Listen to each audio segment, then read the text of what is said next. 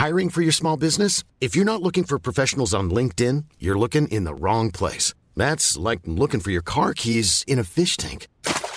LinkedIn helps you hire professionals you can't find anywhere else, even those who aren't actively searching for a new job but might be open to the perfect role. In a given month, over 70% of LinkedIn users don't even visit other leading job sites. So start looking in the right place. With LinkedIn, you can hire professionals like a professional. Post your free job on linkedin.com slash people today. Ravi de vous retrouver ce soir à 19h, c'est l'heure. Tout de suite, la Minute Info avec Clémence Barbier. Le bras de fer entre les grévistes et le gouvernement continue. De nouveaux dépôts ont été réquisitionnés ce matin à Dunkerque dans le Nord et à Fezin dans le Rhône. La grève dans les raffineries de Total Energy a elle été reconduite sur cinq sites. Détention ce matin devant le lycée Julio Curie à Nanterre. La police et les lycéens se sont répondus par des tirs de mortier d'artifice et de gaz lacrymogène. À l'origine des émeutes, le refus de l'établissement du port de tenue religieuse par certaines lycéennes, mais aussi la mutation d'un professeur syndicaliste et la suppression d'un dispositif d'aide aux devoirs. Les enquêteurs de la police judiciaire dans la rue, c'est notamment le cas à Nanterre ou à Nantes où des centaines de policiers se sont rassemblés devant le tribunal judiciaire cet après-midi. Les enquêteurs sont opposés à la réforme de leur secteur. Ils craignent de perdre leur indépendance, de voir leurs compétences gâchées et redoutent l'intervention du politique avec le renforcement de l'autorité des préfets. Des attaques de drones kamikazes ont ciblé ce matin un quartier central de Kiev. La capitale ukrainienne a été frappée à quatre reprises et un immeuble résidentiel a été touché. L'Ukraine a d'ailleurs demandé à l'Union européenne de plus de sanctions contre l'Iran, soupçonné de fournir des drones à la Russie. Au sommaire ce soir, Lola, 12 ans, aurait été violée, torturée, asphyxiée à Paris en sortant du collège dans son immeuble, selon les informations connues pour l'instant. Faut-il en parler en simple fait divers ou faut-il se taire parce que les suspects sont nés en Algérie? Face à la crainte d'une stigmatisation communautaire, faut-il préférer taire cet acte odieux? A-t-on basculé dans une horreur que certains voudraient voiler? L'édito de Mathieu Boccoté. Alors que le prix du gazole a monté de 12 centimes la semaine dernière, alors que la baisse du pouvoir d'achat est la plus forte depuis 40 ans, la manifestation des insoumis contre la vie chère n'a finalement pas fait le plein. Pourquoi? À la veille d'une journée de grève nationale, les Français vont-ils embrayer? L'analyse de Dimitri Pavlenko. Deux ans après l'assassinat de Samuel Paty, comment notre pays peut-il être si désuni dans l'évidence d'un hommage? Entre les émeutes au lycée de Joliot-Curie à Nanterre, les atteintes à la laïcité à l'école reconnues par le ministre Papendiaï, comment a-t-on évolué? Est-il encore possible de rendre hommage à cet enseignant? Le décryptage de Charlotte Dornelas. Demain fera 91 ans que s'est éteint Thomas Edison. À l'heure où on doit éteindre nos ampoules électriques, faute d'énergie, on s'interrogera sur le parcours de celui qui l'a allumé pour la première fois. Marc Menon raconte l'un des inventeurs les plus prolixes de l'histoire. Faire face au terrorisme, l'exposition des collégiens et des lycéens, c'est le nom de la première expo du musée mémorial du terrorisme ce week-end. Musée virtuel pour l'instant. 300 élèves ont travaillé exposés sur des thèmes autour du terrorisme, mais sauf ceux qui touchent aux caricatures de Charlie Hebdo, au nom de la sécurité. Je suis Charlie, est-ce donc fini? L'édito de Mathieu Bocoté. Une heure pour prendre un peu de hauteur avec euh, nos éditorialistes et nos journalistes. On commente, on décrypte, on analyse et c'est maintenant.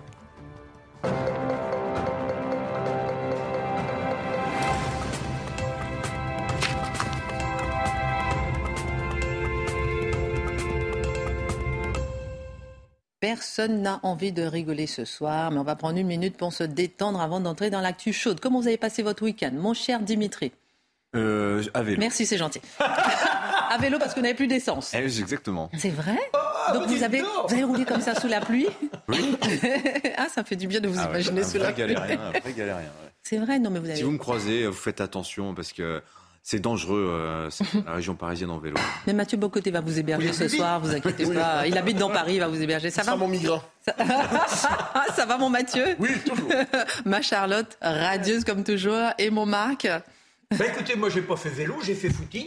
Et puis euh, hier j'ai dit tiens je fais une petite pause au lieu de courir, j'ai été courir des, j'ai été courir des cèpes. Pardon bien ça. Va courir des cèpes. J'ai ramassé ah, des cèpes. en rapporter, ah, d'accord. Oui, oui, oui. Je me suis ah, fait un petit truc tout seul hier soir. Oh. Ma compagne n'était pas là. J'ai fait tout seul des cèpes. Ah, c'était bon? Ouais. Vous n'avez pas mis fois, sel comme d'habitude. pas sur le champignon, j'y mangeais. Alors, moi, je ramène quelque chose. C'est un prix que j'ai eu, le prix de la meilleure présentatrice télé de Cité Star. Ah, bravo Mais je... non, non, non. Non, je, non, mais je voulais le partager avec vous, honnêtement, et avec vous, téléspectateurs, parce que très sincèrement, ça sert à rien d'avoir un prix pour soi. On est tous ensemble, on est une équipe. Je voulais absolument le partager avec vous. Euh, vous m'avez déjà vu arriver ici au générique en larmes. Vous m'avez déjà vu euh, souffrir. Vous m'avez déjà vu euh, être heureuse. Et on est une équipe soudée. On passe des moments difficiles et des bons moments et on partage tout avec vous. Donc merci à vous mmh. tous. Merci téléspectateurs. et c'est une équipe et on partage tous le prix ensemble. Et puis j'étais un bonbon l'Archambault ce week-end. Tout le monde vous embrasse. Mathieu Bocoté, on vous adore. Dimitri, Charlotte. Ouh, Charlotte, c'est une star. Un bonbon l'Archambault. C'est un truc Marc Menant aussi, c'est un truc de dingue. Il faudrait appeler faire peut-être une émission là-bas, un de ces quatre. bon, bon, bon. Alors, ceci dit, euh, on commence? Bien sûr. Bien, on va changer. On baisse le rideau, alors. La France entière, aujourd'hui, est saisie d'un profond chagrin et d'une violente colère après avoir appris l'histoire de Lola, une jeune femme de, un jeune enfant de 12 ans, torturée, massacrée la principale suspecte a été mise en examen. Une information judiciaire a été ouverte pour meurtre sur mineur de 15 ans en lien avec un viol commis avec acte de torture et de barbarie. Pourquoi, Mathieu Bocoté, certains se taisent? Ben, je pense que d'abord et avant tout, devant un événement comme celui-là, la première réaction, elle est compréhensible, c'est de demander qu'en dire qu'en dire tout simplement. C'est d'une telle horreur. On est habitué, je reviendrai, mais on est presque habitué aujourd'hui à ce qu'on pourrait appeler les, faits divers sordides qui ne sont ni faits, qui sont pas les faits divers, mais quoi qu'il en soit, nous sommes habitués, on les voit, ils déboulent, il y en a, il y en a. Et là, celui-là frappe l'imagination, laisse une empreinte dans l'imagination, une violence extrême, mais on ne sait pas exactement comment, qu'en dire, sinon, euh, sinon pleurer d'une certaine manière. On Par est ailleurs, très mal à l'aise, ah ah oui, ça, ça, on voit ça, on se dit, bon, parce que ça dit quelque chose sur la société. Ça dit quelque chose. Ce n'est pas un fait divers. Ça dit quelque chose sur la société. Ça dit quelque chose sur la vie politique. Ça dit quelque chose sur la culture. Ça dit quelque chose sur notre époque. Et ce quelque chose est difficile à saisir. Mais à tout le moins, on va essayer. Alors, premier élément, euh, vous avez bien fait de le dire. Euh, il y a une controverse aujourd'hui qui ne dit pas son nom, c'est-à-dire est-ce que nous devons nommer euh, l'origine des deux personnes? Au début, il y en avait quatre. Ensuite, les deux personnes qui sont associés à, cet assassinat, cet acte de torture, de barbarie, de viol, tout ça ensemble quand même, c'est beaucoup. Et là, il y a presque plusieurs nouvelles qui s'imbriquent là-dedans. C'est-à-dire, on constate qu'en certains médias, certains médias décident de ne pas nommer euh, l'origine algérienne des deux, euh, des deux euh, principales figures, des deux principaux suspects. On ne le fait pas, probablement selon la logique du pas d'amalgame, il faut éviter de stigmatiser et ainsi de suite. On pourrait croire, cela dit, que le fait de ne pas le nommer, de ne pas nommer cette origine, est en soi une information aujourd'hui. Il y a un choix éditorial dans le fait de gommer cette part de la réalité. Et ça revient assez souvent quand on a une vision plus large de ces événements qui ne relèvent plus ici de l'insécurité, mais de la barbarie. Euh, il y a un choix éditorial en certains médias de ne pas mentionner cette dimension de peur justement d'exciter ce qu'on croit être les pulsions xénophobes et racistes du peuple. Or, me semble-t-il qu'ici, c'est simplement une exigence de vérité. C'est une exigence de transparence des faits, c'est-à-dire savoir ce qui s'est passé, au-delà des pudeurs des uns et des autres, voir la vérité dans son horreur, il n'y a pas de doute là-dessus. Mais euh, cette querelle sur le fait doit-on nommer ou ne pas nommer est assez intéressante en elle-même, et euh, probablement c'est triste aussi. Deuxième élément qu'il nous faut mentionner, c'est la réaction autour du tweet d'Emmanuel Macron. Alors, parce que, bon, Brigitte Macron a réagi, en fin de journée, mais en début... Oui, parce que certains disent qu'il y a peu de réaction de la part du gouvernement. Ben, alors, c'est qu'on... Alors, je dis tout ça, je m'avance, croyez-moi, avec beaucoup plus de malaise qu'à l'habitude. On, vous sent très gêné, on est tous euh, gênés avec vous. Hein. Mais, euh, non, mais normalement, on, sent que si la victime avait un autre profil, euh, eh bien, les réactions seraient plus, plus vives, plus spontanées, plus nombreuses, plus indignées. Alors que là, puisqu'elle a ce profil... C'est-à-dire, euh, profil, jeune femme, globalement, oui, qui est avec le profil... donc, une jeune femme française... blonde aux yeux bleus. Blonde aux yeux bleus, tout, tout, en fait, tout, elle n'a rien pour, pour gagner des points symboliquement. Eh bien, on sent qu'il y a une, une forme de distance d'une partie de la classe politique. Emmanuel Macron, quoi qu'il en soit, tweet aujourd'hui à propos d'un événement historique. Je lis le tweet simplement pour nommer les réactions ensuite. À Paris, il y a 61 ans, la répression d'une manifestation d'indépendantistes algériens faisait des centaines de blessés et des dizaines de morts. Des crimes inexcusables pour la République. La France n'oublie pas les victimes. La vérité est le seul chemin pour un avenir partagé. Fin de la citation. Et là, la réaction sur, sur Twitter, surtout, c'est mais c'est pas un peu décalé par rapport à ce qui vient de se passer aujourd'hui? Est-ce que la commémoration ici ne témoigne pas d'une forme de décalage, non seulement avec l'actualité, mais avec l'horreur absolue ressentie par, je, suppose, tous les Français et même au-delà pour ceux qui regardent ça? Donc, quel est ce commentaire étrange qui n'a rien à voir avec la réalité des choses? Quelquefois, la commémoration sert de voile au réel. Autre élément qui traîne sur les réseaux, donc je fais le portrait de la dimension politique avant d'aller sur le reste. Euh, la crainte, et là c'est complètement dingue, la crainte que parler de cet événement euh, favorise l'extrême droite, la crainte de la récupération par l'extrême droite.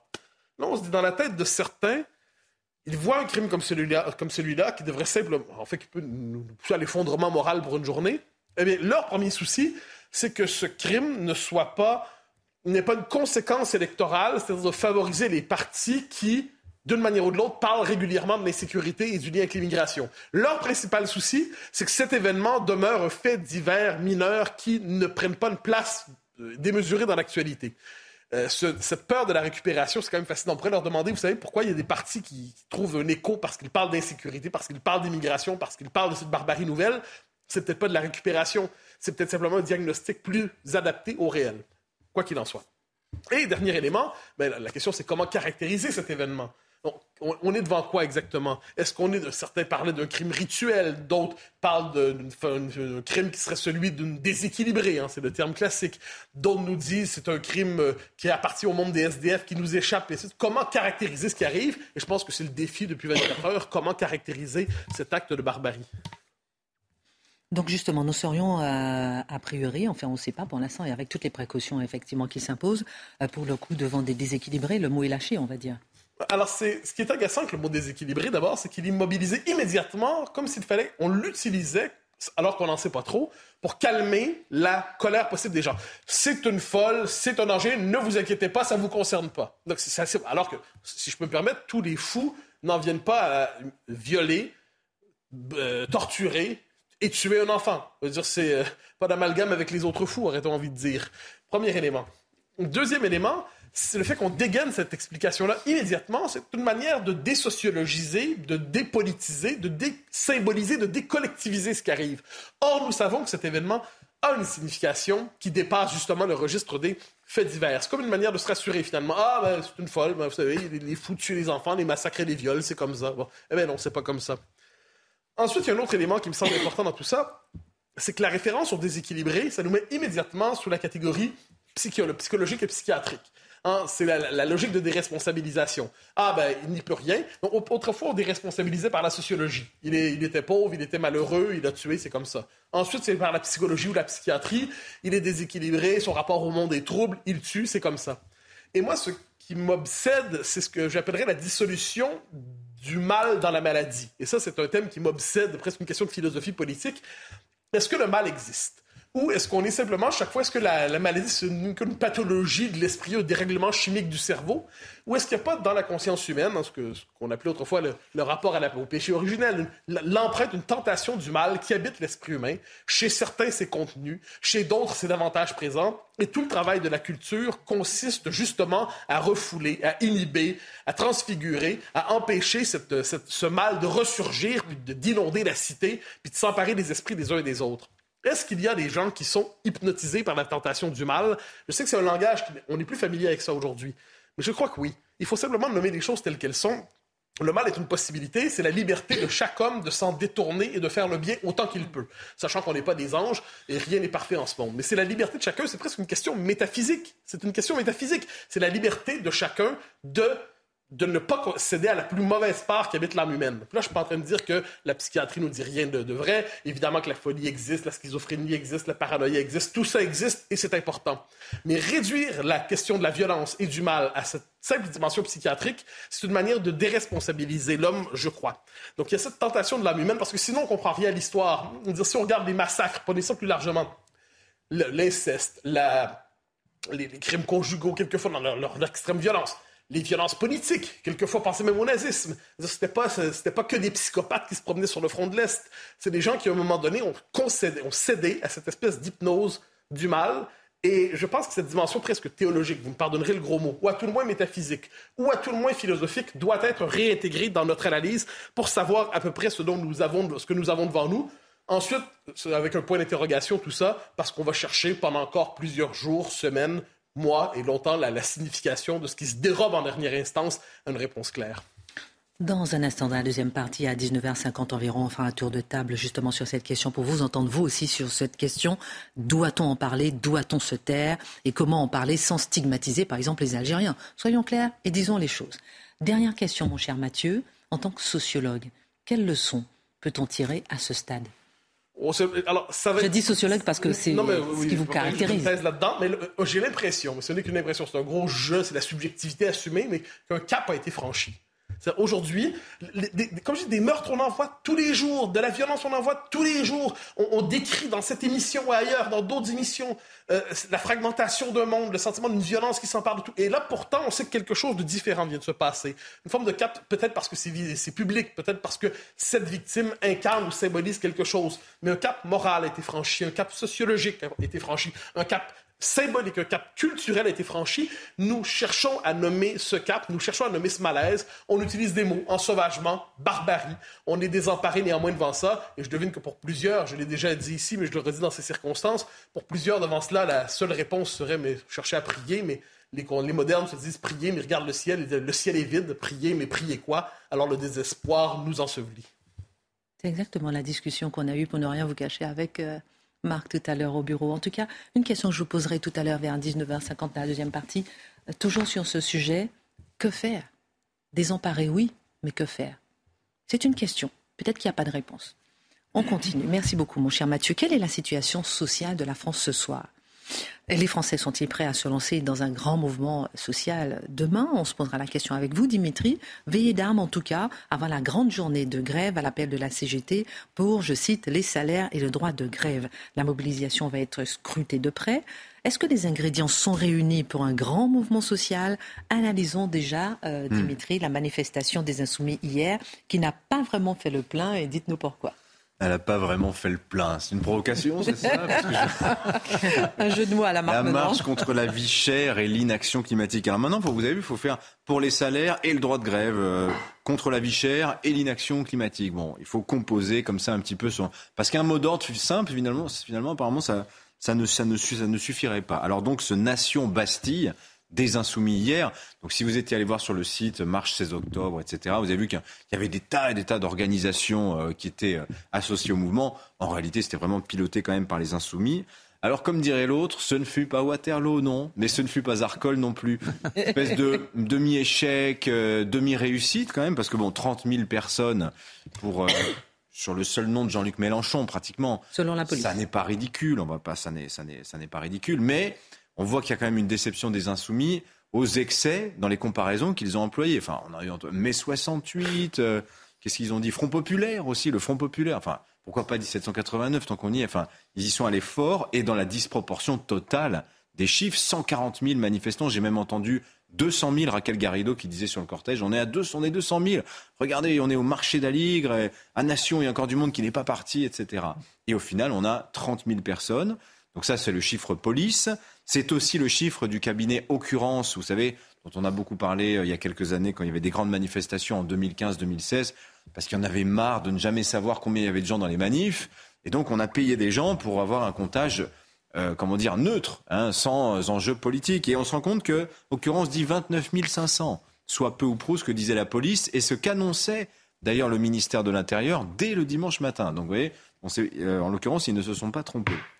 Alors il y avait qui dans ce cortège? Vous aviez des militants du euh, NPA, le Parti anticapitaliste, d'Europe Écologie Les Verts, des communistes, des insoumis évidemment, c'était les plus nombreux, venus euh, de, toute la France d'ailleurs, euh, avec une, par une centaine de cars qui avaient donc trouvé du carburant. aussi, c'est un peu obsessionnel. Vous pouvez leur demander hein, en passant un peu. Allez chez les insoumis, ils vont vous faire le plein. on a trouvé la pompe. on a trouvé. Alors, il y avait, on a pratiquement pas vu le Parti socialiste. Hein, moi, je, enfin, j'ai pas vu beaucoup de drapeaux ni exactement. À l'arrière, il y avait François Ruffin qui faisait un petit peu bande à part, il faisait son truc. Euh, la CGT confédérale, c'est-à-dire la direction du syndicat, elle, n'est pas venue. Alors elle avait prévenu. En revanche, vous aviez des fédérations qui étaient présentes, euh, les services publics, enfin la fonction publique, pardon. EDF, ils sont venus comme ça un peu gonfler le cortège avec leurs effectifs. On a vu les Black Blocs, évidemment. Alors, ils ont cassé une banque, ils ont tenté d'en casser une seconde. Des gens les ont applaudi. Bon, voilà. Euh, et puis, tout le monde C'était très bizarre, j'ai trouvé la fin de la manif. Tout le monde s'est dispersé assez rapidement. Une fois arrivé à Bastille, hop, chacun rentrait chez soi. Euh, les prises de parole furent assez brèves. Et Jean-Luc Mélenchon, alors moi, ça m'a frappé. Il appelait tout le monde à l'issue d'une prise de parole très courte il appelait tout le monde à se retrouver le 18, c'est-à-dire demain, mardi, à la manif de la CGT, hmm. la manif concurrente d'une certaine manière, comme s'il s'agissait d'en finir au plus vite avec cette manif du 16 octobre. Demi-réussite, demi-échec. Alors justement, pourquoi, selon vous Comment est-ce qu'on peut expliquer ce, cette, euh, bah, il y a plusieurs choses, je crois. D'abord, mi-réussite, mi-échec. Bah, les insoumis ne vont pas bien quand même, il faut bien le dire. L'affaire Quatennens, les affaires de mœurs, les affaires de gifles et tout, ça a quand même pollué le climat à l'intérieur et puis leur image aussi.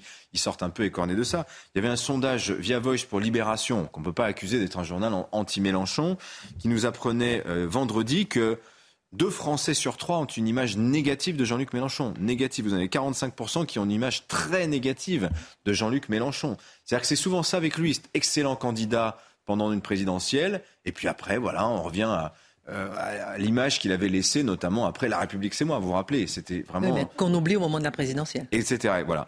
Alors ensuite, il y avait le mot d'ordre de la manif, comme je vous disais, l'association de ces deux thèmes. Alors contre la vie chère, donc pour le pouvoir d'achat et pour la consommation et contre l'inaction climatique, donc contre le consumérisme et la consommation et donc le pouvoir d'achat. Alors moi j'ai envie de dire, faut choisir. Soit vous, vous luttez contre l'inaction climatique et vous assumez votre décroissance, soit vous luttez pour le pouvoir d'achat. Mais faut choisir. Et en fait, vous voyez, c'est tout le drame de la NUPES là qu'on voit dans ce seul slogan, à savoir que vous faites cohabiter des gens qui en réalité ne s'entendent pas sur à peu près tous les sujets, que ce soit la démocratie, que ce soit l'Union européenne, que ce soit est-ce qu'il faut soutenir ou pas l'Ukraine, euh, sur la souveraineté, sur l'économie, un communiste, un écologiste, un insoumis, honnêtement, si vous regardez dans le détail, ils ne s'entendent sur pas grand-chose. Donc la, NUPES en soi n'a pas beaucoup de cohérence. Et forcément, bah, ça rejaillit sur euh, la force de mobilisation dans une manifestation. Enfin, la cible, Jean-Luc Mélenchon prétendait convoquer le peuple qui souffre a manifesté derrière lui dans les rues de Paris, là, comme à une manifestation contre l'islamophobie. Je suis pas sûr que le peuple, en réalité, le peuple, hein, avec un grand P, ait très envie d'avoir Annie Ernaux à son bras, prix Nobel de littérature, là, euh, et euh, des gens qui derrière crient euh, tout le monde déteste la police. Donc, vous voyez, il y, a aussi ça aussi les conséquences des choix politiques des Insoumis et de Jean-Luc Mélenchon de s'adresser à un peuple qu'il reconstitue de briques et de brocs, avec, on l'a dit, des intellectuels déclassés, des gens des banlieues, etc. Ça n'est pas le peuple, ce ne sont pas les gilets jaunes, et Jean-Luc Mélenchon peut-être y a cru un temps, mais on voit bien que ça n'a pas fonctionné. Alors, mais est-ce que vous ne sous-estimez pas la lourdeur du climat social quand même dans le pays? Parce que qui aurait cru, par exemple, qu'il y a dix jours, qu'il y aurait eu un appel à la grève générale, là, euh, mardi? Alors là, vous avez raison. C'est vrai que les choses c'est très volatile. On sent que ça peut, euh, sur une déclaration maladroite d'une première ministre ou du président de la République, à tout moment, ça pourrait, euh, ça peut dégénérer. Alors d'ailleurs, c'est plus subtil que ça parce que Philippe Martinez, le patron de la CGT, il n'a pas appelé à la grève générale. Il a appelé à généraliser la grève. Elle est subtile. Ah oui, parce que c'est. Oui, oui, mais c'est pas. La grève générale, c'est quand vous êtes sûr de votre coup. On sent qu'il y a un doute quand même. Il n'est pas certain, mm. Philippe Martinez, euh, que le mouvement prenne au-delà des raffineries et des bastions historiques de la CGT, que ce soit les centrales nucléaires euh, d'EDF ou la SNCF, euh, par exemple. Euh, les dockers, la fonction publique aussi, voilà. Mais le peuple, est-ce que la CGT et ses alliés, les syndicats qui seront demain dans la rue, qui appellent à manifester, est-ce que ces gens-là sont le peuple? C'est ça la question en réalité. Alors ils tentent le coup, les syndicats. Ils n'ont pas aimé les réquisitions, mais alors pas du tout, hein, d'où le mot d'ordre hein, euh, de, demain pour le droit de grève. Euh, c'est le 49.3 social, si vous voulez, quelque part pour les, pour les syndicats. Mais en plus, cette grève, elle n'est pas dénuée d'arrière-pensée. Alors les gens n'ont pas forcément ça tous en tête.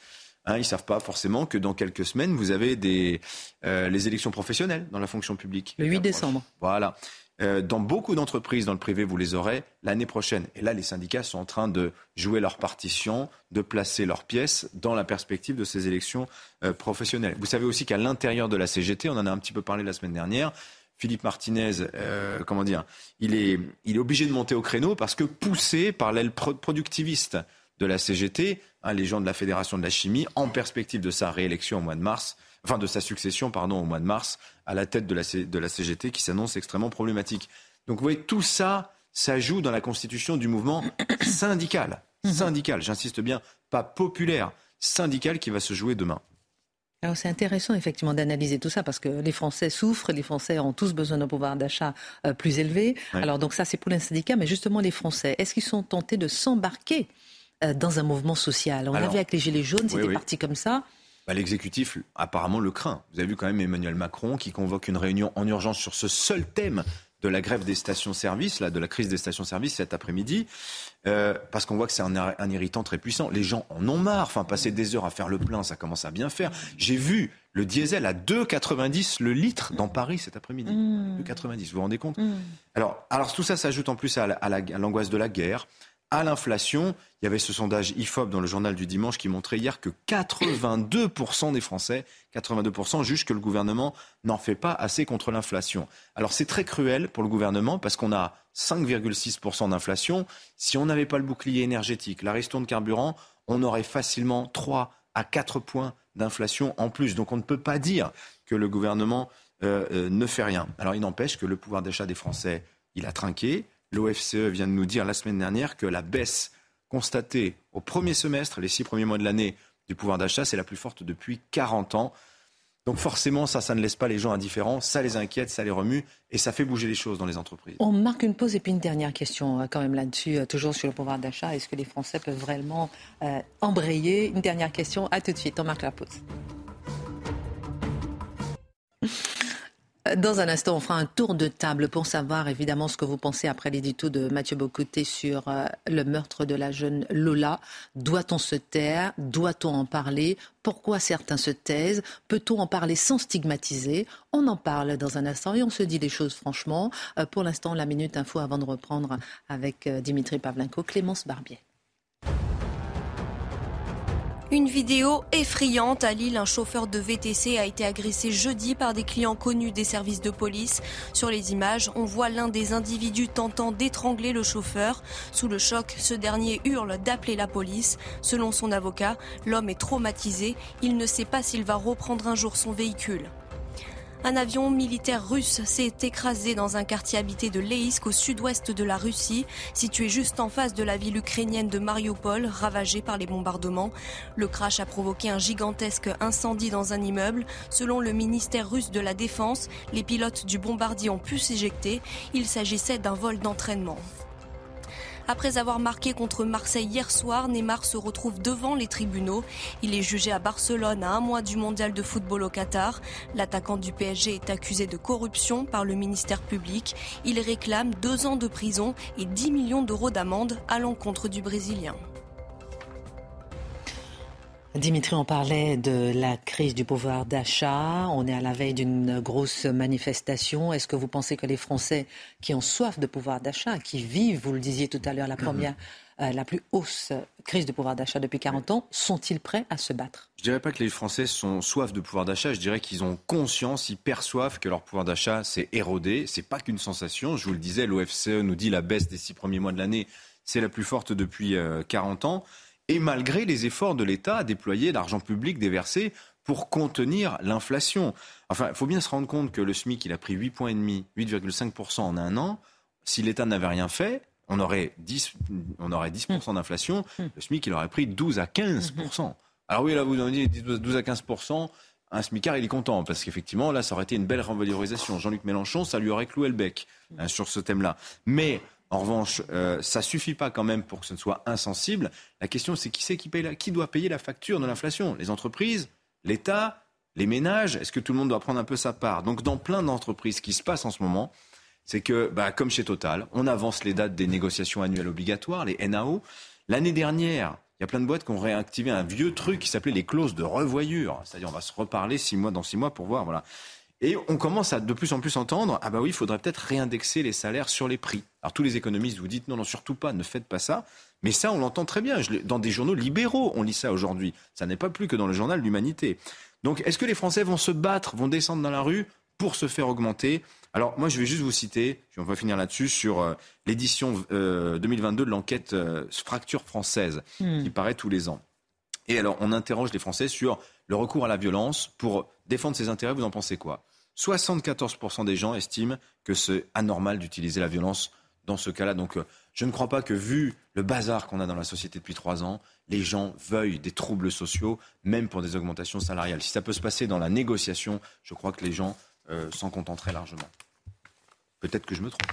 Non, non, non, très intéressant comme analyse. Merci beaucoup, euh, mon cher Dimitri.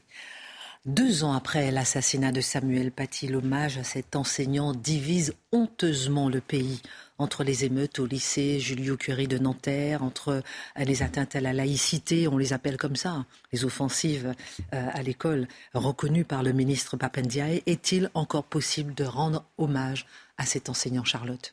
C'est la question qu'on se pose aujourd'hui. Il y a une, une douleur, une grosse douleur dans cette question parce que je ne sais pas, on a un professeur d'histoire-géographie décapité, la tête, sa tête a roulé sur un trottoir et deux ans après, en France, on se pose la question de savoir si on peut lui rendre hommage correctement. Je ne sais pas si on mesure quand même la gravité de cette question euh, aujourd'hui. Et en effet, c'est une question qui se pose. On l'a vu, elle se pose à l'école euh, dans, dans, une certaine mesure. Elle se pose aussi dans les partis politiques. Tout le week-end, ça a été qui va rendre hommage, qui a le droit de rendre hommage, qui récupère, qui ne récupère pas, qui est présent, qui n'est pas présent. Ça ne relève pas de l'évidence et surtout, ça ne relève pas de l'unité. on se dit, étant donné en effet l'état du pays, s'il y a bien un sujet sur lequel tout le monde pourrait au moins mettre son ego, ses idées, euh, ses accusations de côté, ça pourrait être celui-là. Eh bien non. Ça n'est pas celui-là. Alors on l'a vu en effet euh, dans les partis politiques, on l'a vu aussi à l'école. Alors je sépare un peu les deux sujets, mais je pense qu'il y a quand même une cause euh, première, on va dire, de cette gêne au moment de rendre hommage c'est que nous n'avons toujours pas mis de mots sur ce qui nous arrive. C'est ça la vérité, c'est qu'on n'a toujours pas compris qu'il y a une guerre qui nous est menée. Alors on parle de guerre beaucoup hein, ces dernières années, mais celle-là, on a du mal, un, à dire que nous sommes en guerre. Alors, eux, ils nous font la guerre, mais nous, ce serait bien qu'on s'y mette. On va dire, ça c'est la première chose. Et là, c'est une vraie guerre, hein, avec des actes de on guerre. c'est-à-dire? Des actes de. Non, mais ce que je veux dire qu'on s'y mette, c'est-à-dire qu'on comprenne exactement ce que nous n'avons pas en face de nous des adversaires politiques. Nous avons des ennemis qui veulent notre mort. Là, je parle des terroristes, euh, euh, notamment du Bataclan, et celui, euh, enfin des, des, terrasses, celui qui a assassiné Samuel Paty.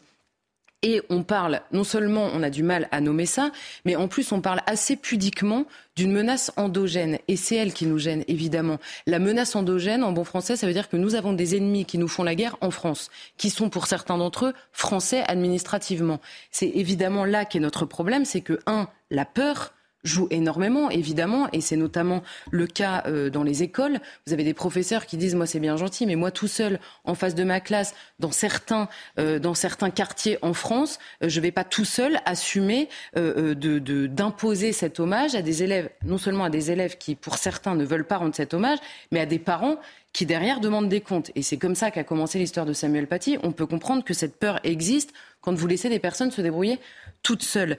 La deuxième chose, et dans, dans les partis politiques, je pense que c'est un peu différent. Là, on retrouve la gêne idéologique et c'est exactement, j'écoutais Mathieu euh, tout à l'heure, c'est exactement la même en fait qui est en train de se jouer. Certains se disent, euh, euh, nous avons une menace qui est initialement exogène, c'est-à-dire l'importation, on va dire, de l'islam dans lequel on trouve une partie islamiste qui revendique ou qui assume les attentats. On a quand même parlé il y a quelques jours d'un professeur qui encore aujourd'hui reçoit une lettre où on lui dit on va vous faire une Samuel Paty. Donc ces gens-là existent, ils sont en France, leurs enfants sont scolarisés en France, ils existent. Et on se dit, alors il y a certains hommes politiques qui se disent comment parler de ça euh, sans en parler, euh, tout en en parlant mais surtout sans nommer les choses parce qu'il y a certaines personnes qui pourraient mal comprendre ou se sentir concernées. Résultat, on ne nomme rien. Et de l'autre côté, vous avez en effet ces mêmes partis qui euh, euh, parlent très régulièrement de la question à la fois de l'immigration, de l'islamisation de la France, de la partie islamiste de cette islamisation, et qui, eux, au moment de rendre hommage à Samuel Paty, sont à l'inverse accusés de faire de la récupération. Alors moi, je le dis très sincèrement, je rêverais que dans ce pays, tous les hommes politiques aient envie de récupérer la mort de Samuel Paty, la récupérer pour lui rendre hommage. En fait, ça me gêne absolument pas que les hommes politiques s'entendent là-dessus et récupèrent ça si c'est pour lui rendre hommage et lui rendre un hommage évidemment sobre et, euh, sincère euh, comme il le mérite. Donc je pense que c'est euh, voilà, cette euh, absence de, non pas de conscience, hein, parce que je pense que tout le monde a très bien compris ce qui se passait, mais de courage de nommer ce qui nous arrive, qui, qui, nous, qui nous rend totalement impuissants euh, au moment de rendre hommage à Samuel Paty. Dans les écoles, au même moment, des professeurs craignent une offensive islamique sérieuse, dénoncée par le ministre de l'Éducation lui-même. Comment lire cette cruelle coïncidence? Bah oui, c'est vrai que là, depuis deux semaines, on nous parle, le, le ministre de l'Éducation nationale avait lui-même dit il y a quelques semaines, devant des témoignages qui arrivaient d'un peu partout, on va attendre les chiffres, on va faire une étude sérieuse. Bon, il a fini par reconnaître avec des chiffres que beaucoup, en plus, pensent être eux-mêmes sous-estimés et a reconnu qu'il y avait un véritable problème. Il y a pire encore que ces chiffres-là des atteintes à la laïcité, comme on les nomme là encore une fois un peu pudiquement à mon avis. Euh, il y a pire encore, c'est ce qui se passe en effet dans ce lycée à Nanterre. Et là encore, on retrouve ce même silence. Silence sur quoi? Sur une partie des revendications. Alors on nous dit non, non, mais attendez, les revendications, c'est qu'il y a des cours de soutien qui ont été supprimés, il y a un professeur qui a été muté et les élèves demandent des comptes. Et puis il y a une revendication qui prend quand même beaucoup de place euh, depuis quelques jours dans ce lycée à Nanterre qui est tue par tout le monde. C'est cette question de oui, euh, le directeur ou la directrice euh, se permet de faire la police vestimentaire. Là encore une fois, la police vestimentaire, comprenne qui pourra. Hein. La police vestimentaire, et là on retrouve euh, nos lycéens qui veulent faire la photo habillés avec un camis pour certains, avec une abaya pour d'autres, avec ces gamines qui retirent leur voile pour entrer dans le lycée comme on l'exige et qui sont traquées par d'autres sur les réseaux sociaux ou parmi leurs camarades pour avoir des comptes parce que la loi euh, de la France ne peut prévaloir sur l'obligation de se couvrir. on retrouve le concentré de tout ce dont on a parlé sur les réseaux sociaux et dans les collèges et lycées français. On le retrouve aussi à Nanterre. Et c'est la seule partie dont on ne veut pas parler au moment, encore une fois, de l'anniversaire de la mort de Samuel Paty. C'est quand même assez étonnant. Et alors évidemment, il y a une question euh, sécuritaire euh, qui est élémentaire. Euh, c'est cette question de, de, de, la, du possible attentat ou de la possible mort d'un professeur ou d'un élève qui, qui, nous revient en tête avec Samuel Paty. Mais au-delà de cette question-là, il y a l'offensive tout court. C'est-à-dire qu'il faut bien comprendre que les, les islamistes qui mènent cette offensive sur les réseaux sociaux, prennent à partie des jeunes musulmans qui sont à l'école et qui leur disent mais choisis ton camp. En fait, tu mets un voile dehors, tu le mets pas à l'intérieur, tu t'habilles pas comme ça, tu comprends que ton prof qui est islamophobe, on va t'expliquer comment mettre ta jupe de telle ou telle manière avec la ceinture comme ci, comme ça, pour que tu puisses être toi-même. Donc ils les prennent à partie. Mais qu'on comprenne bien, leur volonté, avec ou sans terreur, avec ou sans le terrorisme, c'est bien la conquête islamique du territoire, en l'occurrence du territoire scolaire. Mais c'est évidemment c'est le même but qui est poursuivi, pas avec les mêmes moyens, donc ça ne peut pas se traiter de la même manière évidemment, mais c'est le même but. Il faut qu'on l'ait bien en tête quand même au moment de traiter euh, cette question-là. Or, on a d'un côté, et moi c'est ça qui m'inquiète de plus en plus, c'est le, le fossé qui est en train de se creuser. On a d'un côté des islamistes qui, eux, parlent de quoi? De ce qu'on mange à la cantine, de comment on s'habille, de comment on répond au prof. S'il vous dit ça, vous répondez ça. S'il vous répond ça, vous répondez ça. De comment les, parents doivent se comporter quand le professeur ou la direction dit ça. C'est extrêmement concret. C'est un petit manuel de comment être un bon musulman dans leur tête à eux, comment être un bon musulman à l'école. Mais ça passe par des choses extrêmement concrètes. Et en face, on a un ministre de l'Éducation qui reconnaît qu'il y a un problème et qui nous dit quoi? On va augmenter le nombre de chiffres, c'est-à-dire que ce sera plus trimestriel mais mensuel. On est bien avancé. On aura des chiffres pour s'inquiéter euh, de manière plus régulière. Formidable. Et la deuxième chose, nous allons rester extrêmement fermes sur nos valeurs.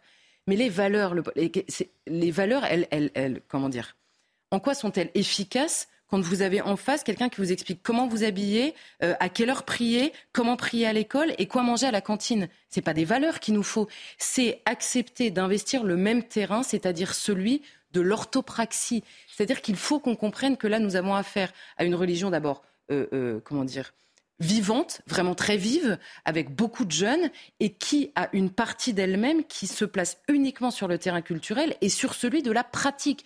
Tout est régulé à la minute près dans cette partie culturelle de la religion. Alors soit, alors le problème, c'est qu'après on dit aux profs, soyez forts, soyez fermes, euh, euh, euh, résistez et, assumez la laïcité, assumez nos valeurs. Mais là, ce n'est pas une question de valeur.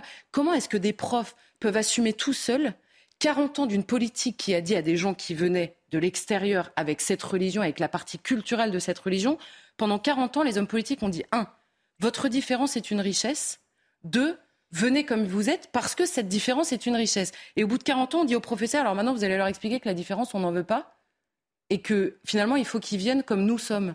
Mais ce n'est pas aux professeurs de faire ça. Donc comment, comment est-ce que si on n'arrive pas à voir que c'est évidemment cette question de l'assimilation. Non, c'est pas venez comme vous êtes. Il y a une partie de vous-même, il y a une partie de la manière dont vous viviez, ou vos grands-parents vivaient, vos arrière-grands-parents vivaient, qu'il va falloir abandonner si vous voulez vivre en France et si vous voulez être reconnu comme des Français et pouvoir, euh, comment dire, pouvoir faire vivre ce fameux vivre ensemble dont on aura bas les oreilles à mesure que nous n'arrivons plus à l'imposer. C'est tout ça qui pèse aujourd'hui sur le dos de ces pauvres professeurs sans que personne d'autre n'assume de rentrer dans le dur euh, du sujet, si je puis dire. dernier mot en une seconde, parce que Mathieu va en parler tout à l'heure, parce qu'on a appris aussi que le mémorial euh, du terrorisme ne voulait pas exposer les caricatures euh, qui ont coûté la vie à des journalistes et à Samuel Paty. Comment lire cette information en un mot? Là, évidemment, Mathieu euh, va le, développer euh, euh, tout de suite. Il y a d'abord, évidemment, la partie de la peur qui nous gagne. Et la deuxième chose, c'est que nous nous sommes nous-mêmes enfermés, j'ai envie de dire, dans cette question de la caricature. Pourquoi est-ce que personne ne dit clairement aujourd'hui dans ce pays qu'il n'y a pas besoin de trouver ces caricatures magnifiques, de les assumer ou de les accrocher dans sa chambre pour être un bon Français? Ça n'est pas du tout le sujet. C'est qu'à partir du moment où elles sont l'objet, qui a, euh, qui a été cité par des terroristes pour assassiner des gens et pour faire rouler leur tête sur le trottoir. Est-ce qu'il est possible d'exiger dans ce pays de reconnaître ça et de se dire ça n'est pas possible de l'exiger des personnalités religieuses? Ça me paraît assez simple quand même de dire euh, à des personnalités religieuses, pouvez-vous expliquer à vos fidèles que si Dieu a laissé l'homme libre de le suivre ou de ne pas le suivre, vous pouvez peut-être faire pareil, au minimum? Soit on exige ça, soit ils partent vivre ailleurs en fait, soit ils partent enseigner leur vision de l'islam ailleurs. Ça me semble pas très compliqué d'imposer ça à des hommes religieux. Et sur la partie humaine, de dire si par hasard vous, vous n'acceptez pas qu'on défende des gens qui sont morts pour un dessein, que vous le trouviez beau ou pas, c'est pas la question. Qu'ils vous fassent de la peine ou pas, c'est pas la question. Alors vous partez vivre ailleurs en fait. Et c'est peut-être ça qu'il va falloir euh, dire une fois pour toutes dans ce pays. Mathieu Bocoté euh, nous donnera son regard sur ce sujet dans un instant. On fera un petit tour de table aussi sur la petite Lola. Doit-on en parler Doit-on se taire? Juste avant une page histoire, une respiration. Histoire avec vous. ça va faire du bien, non? Oui, ça va faire du bien. Ça va faire du bien. C'est bien d'être dans le réel et aussi pour mieux voir le réel, il faut avoir euh, euh, une lumière de l'histoire. Et demain fera 91 ans euh, que s'est éteint en fait Thomas Edison. Et à l'heure où on demande aux Français d'éteindre leur petite lumière, regardons un petit peu le portrait de cet homme qui a allumé l'ampoule électrique pour la première fois. Déjà, il faut prendre conscience qu'il y a peu de temps qu'on dispose du progrès.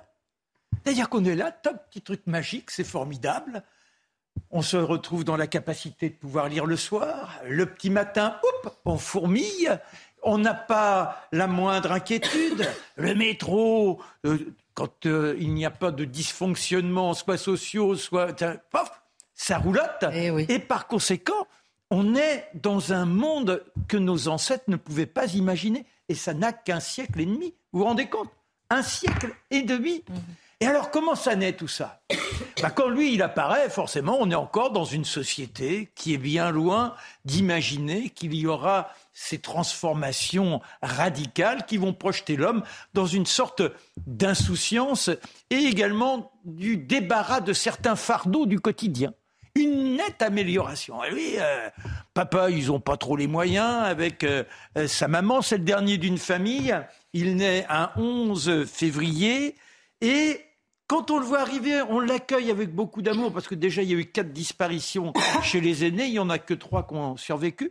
Il est mignon comme tout, il a une tête énorme. Alors, il a une tête énorme.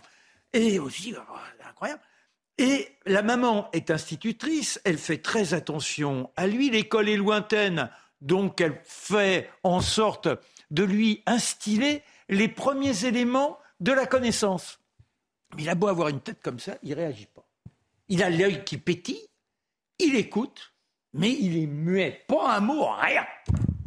Ça dure, ça dure, ça dure. À 4 ans, il a toujours rien dit. Mais alors, quand il s'y met, il a deux mots.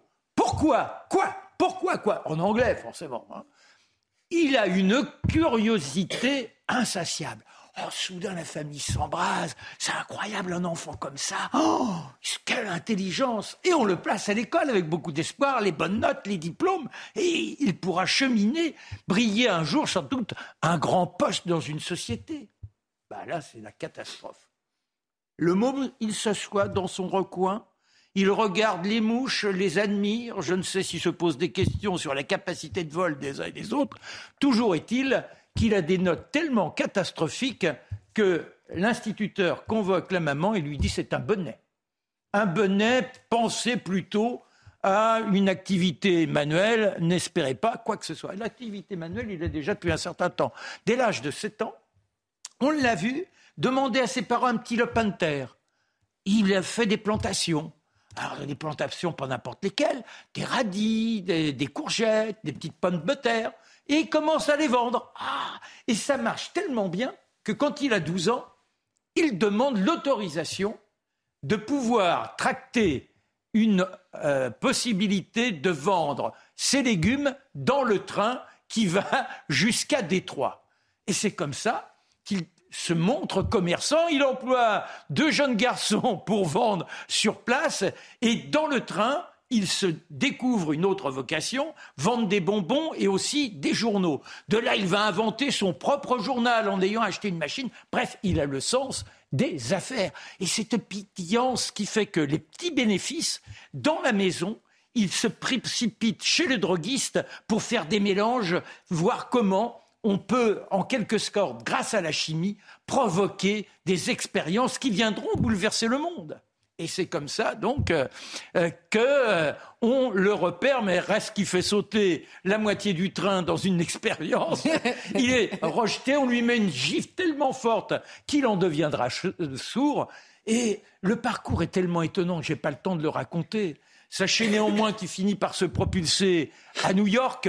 Là, il a un copain qui lui dit Tiens, je vais te loger dans la bourse, tu vas te cacher et il s'aperçoit qu'il y a tout un système de, télégraphe qui est là, il l'observe, et le télégraphe tombe en panne trois jours après.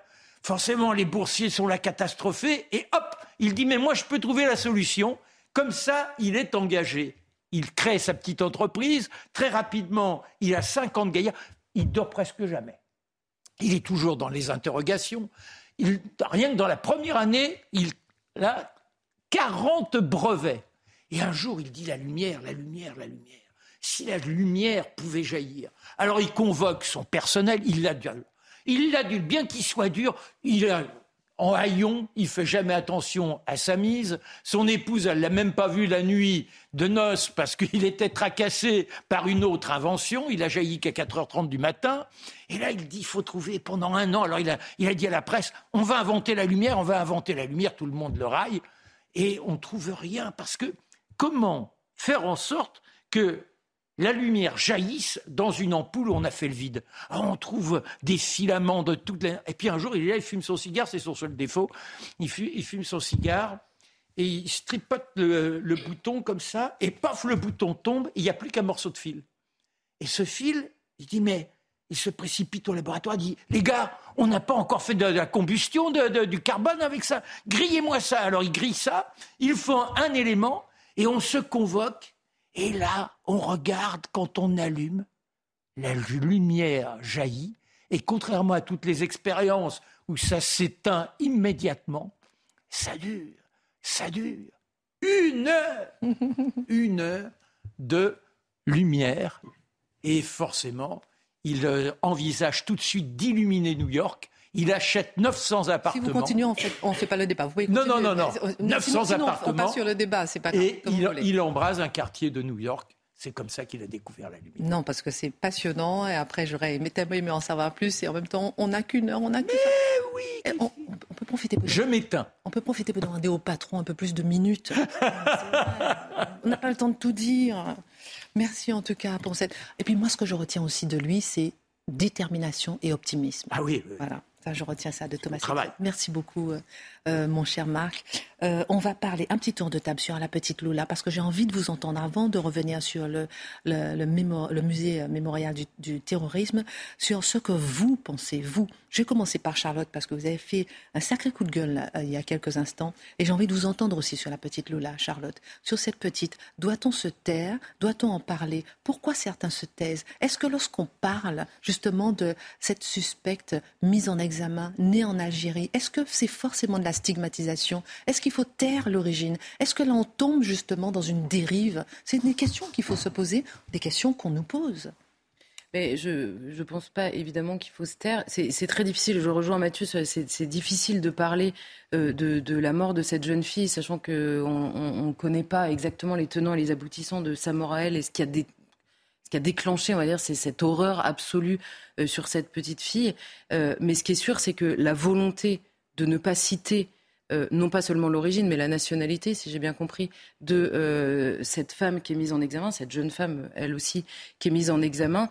Là, là, oui, il y a une volonté de cacher, il y a une volonté de ne pas voir ce que voient d'autres Français qui sont accusés, c'est-à-dire, ça revient souvent. Et quand vous avez Didier Lallemand, ancien préfet de police de Paris, qui vous dit il y a quelques jours, parce que comme tout en général, les ministres de l'Intérieur, au moment où ils partent, ils donnent tous une interview en nous expliquant, je le cite, à Paris, un délit sur deux est commis par un étranger souvent en situation irrégulière, le même préfet qui probablement aurait taxé euh, euh, de, je ne sais quoi euh, la personne qui lui aurait dit quand il était en exercice. Est-ce qu'il est possible d'accepter de voir les choses telles qu'elles sont sans que tout de suite on dise on stigmatise On ne nomme rien d'autre que ce qui s'est passé là dans cette histoire? Je ne parle pas des Algériens, je dis simplement que souvent nous avons des étrangers parfois, voire souvent en situation irrégulière, et que c'est pesant à force. C'est pesant, surtout quand ça se finit avec des horreurs pareilles. Marc Menon. Il bah, faut reprendre le mot euh, barbarie, prononcé tout à l'heure euh, par Mathieu. Moi, j'avoue que je suis très mal à l'aise par rapport à ça. Je suis catastrophé, bouleversé, et je m'interroge. Je m'interroge effectivement sur euh, notre capacité à mettre ce type d'événement à la une, de le développer, développer, alors qu'on ignore tout. Il y a quelque chose d'intolérable en nous qui révèle que notre société, elle est plus que malade, mais malheureusement, mm. ça a été souvent le cas. Il y a des journaux qui ont fait des carrières sur les faits divers, mais je trouve qu'on devrait avoir un peu de, de pudeur, de ne pas trop en dire pour le moment, ce qui n'exclura pas après de pouvoir mieux déployer pour dire, vous voyez comment on en arrive à ces choses-là et les questions que l'on doit poser par rapport à la vie à l'organisation de la société. Est-ce qu'il est possible d'éviter ce genre de, d'épouvante? C'est ça la vraie question. Euh, Dimitri, c'est raciste, c'est xénophobe de parler de l'origine de la suspecte mise en examen? Bah écoutez, apparemment oui, mais c'est vrai que je pense qu'un jour ça, on fera, il y aura des études sur euh, nos catégories mentales. C'est raciste? Non, je dis pas que c'est ah, raciste. J'ai entendu que le réflexe spontané de beaucoup de gens, c'est de dire surtout voilà. Mathieu dit souvent euh, Excusez-moi Mathieu, j'empiète un peu sur votre chronique sur le temps. Euh. Mathieu dit souvent que quand on emploie certains mots, les gens savent ce qui se cache derrière. Quand on dit déséquilibré, on sent bien que c'est un terme fourre-tout pour ne pas, ne pas dire les choses. Alors voilà, moi je, moi je voudrais juste te dire une chose, c'est que quand j'ai vu l'histoire de cette gamine, ça m'a vraiment bouleversé parce que je me suis dit ça pourrait être ma fille, ça pourrait être la petite sœur de mes enfants. Et je pense que beaucoup de gens se sont identifiés à, à elle. Elle s'appellerait Lola, il s'appellerait Mohamed. Je dis honnêtement, pour moi, ça ne changerait rien on a tué un enfant d'une manière absolument barbare. Et je vous assure que émotionnellement, c'est difficile. Je sais qu'il y a beaucoup de gens qui pensent avec leur tripes, comme moi ce soir, sur toute cette histoire-là, sans chercher à la politiser. On est tous euh, très émus. Mm. Merci en tout cas pour votre regard euh, sur ce dossier qu'on suivra évidemment euh, de près. Mathieu, il nous reste peu de temps, mais on, avait on a voulu hein, s'attarder un petit peu sur tous les sujets. Le Monde nous apprenait il y a quelques jours que le musée mémorial du terrorisme, on en parlait il y a quelques secondes avec Charlotte, a inauguré sa première exposition numérique samedi en collaboration avec plusieurs écoles. Le projet naturellement portait sur le terrorisme, mais on apprenait aussi que le musée a décidé de ne pas diffuser les productions qui touchent aux caricatures de Charlie Hebdo au nom d'exigences liées à la prudence et à la sécurité On voudrait comprendre. Alors, vous voyez, très simplement. Deux ans après Samuel Paty, on se dit est-ce qu'il est possible, dans, euh, le cadre d'un musée qui, cherche à comprendre le phénomène du terrorisme aujourd'hui, terroriste qui est très souvent islamiste, est-il possible d'afficher des caricatures qui sont à l'origine d'attentats qui ont coûté la mort euh, donc aux gens de Charlie, Samuel Paty ensuite, ben, le musée donne sa réponse, c'est non. Le musée donne sa réponse, c'est non. Pourquoi? À cause de la peur. On se dit, si on affiche cela pour les enseignants, pour les, les étudiants, tout ça, ça risque d'être dangereux. Donc, on préfère ne pas les afficher par prudence, en reconnaissant qu'il s'agit d'une prudence malaisante. On aurait aimé les afficher, mais on n'ose pas parce qu'on pense. Et plusieurs enseignants sont plutôt en désaccord, soit dit en passant. Ils auraient préféré qu'on affiche donc les, euh, le travail qui était fait autour de ces caricatures. Je veux dire une chose toute simple. Ça veut dire que tout simplement, les, les, assassins de Charlie, les assassins de Samuel Paty ont gagné. Ils ont réussi à nous faire intérioriser leurs propres interdits, leur conception du blasphème, leur conception de ce que l'on peut montrer et ne pas montrer.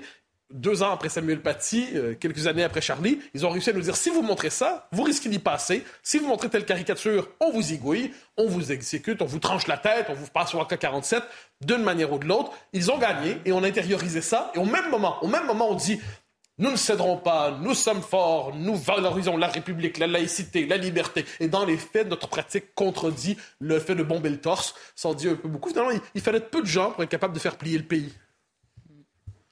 Vous ne semblez pas partager euh, la peur des dirigeants euh, du musée? Ah si, si, ah, si, Je pense qu'on a d'excellentes raisons d'avoir peur. Les islamistes sont sérieux. Les ah. islamistes sont donné le droit à la peine de mort. Faut comprendre, la peine de mort n'a jamais été abolie en France. Elle a été transférée, en fait, à des gens qui se donnent le droit de l'exercer en fonction de leurs propres tabous, de leurs propres interdits, de leur propre manière de juger de la peine de mort, de, des raisons pour lesquelles on exécute quelqu'un.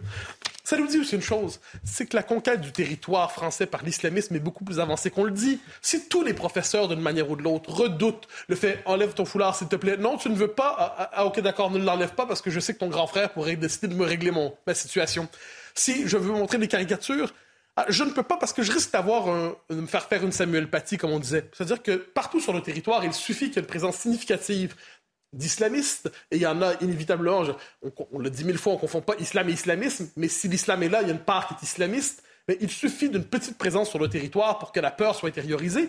La conquête est beaucoup plus avancée qu'on le dit. Alors qu'est-ce qu'on fait dans tout ça? On construit des réflexes d'autocensure pour se justifier de ne pas défendre ce qui allait autrefois de soi, la liberté d'expression, même sous le signe des caricatures. Que faire Que faire Que faire? Juste après la minute info.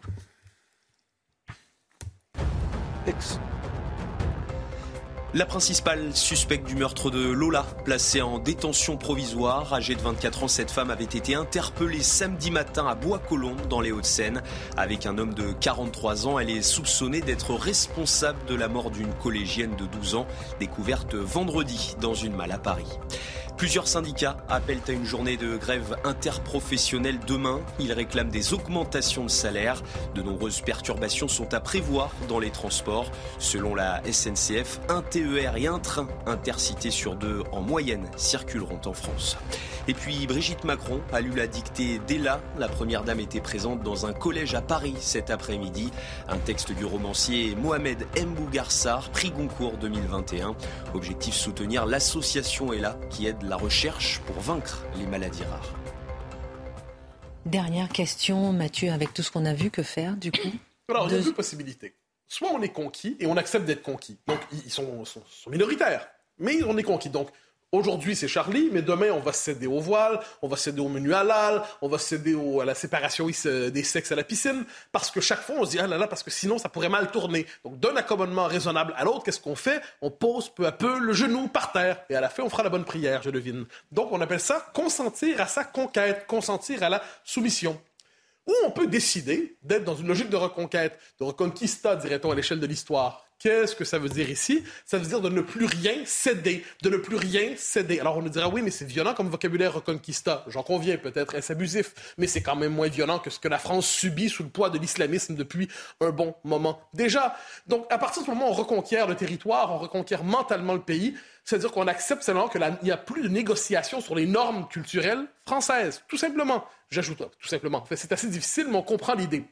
Et une chose en passant, si en ce moment, vu la présence minoritaire de l'islam en France et de l'islamisme évidemment, et on est prêt à céder devant tout ça, imaginez lorsque le poids démographique gonflera, gonflera, gonflera, mais que ce qu'on va défendre à ce moment-là, la laïcité, on va nous rire au visage en la piétinant une fois pour toutes en nous disant ah, c'était à ça que vous teniez? Vous êtes des petits farceurs les amis, mais c'est terminé. Alors il faut simplement savoir, à l'échelle de l'histoire, les rapports de force commandent l'histoire, les peuples, et les peuples fatigués finissent par se coucher, et les peuples vigoureux finissent par l'emporter. Sommes-nous un peuple fatigué? C'est la question qu'on se posera encore demain. Excellente suite de programme. Tout de suite, Pascal Hey, it's Danny Pellegrino from Everything Iconic. Ready to upgrade your style game without blowing your budget? Check out Quince. They've got all the good stuff shirts and polos, activewear, and fine leather goods, all at 50 to 80% less than other high end brands. And the best part? They're all about safe, ethical, and responsible manufacturing. Get that luxury vibe without the luxury price tag. Hit up quince.com slash upgrade for free shipping and 365 day returns on your next order. That's quince.com slash upgrade.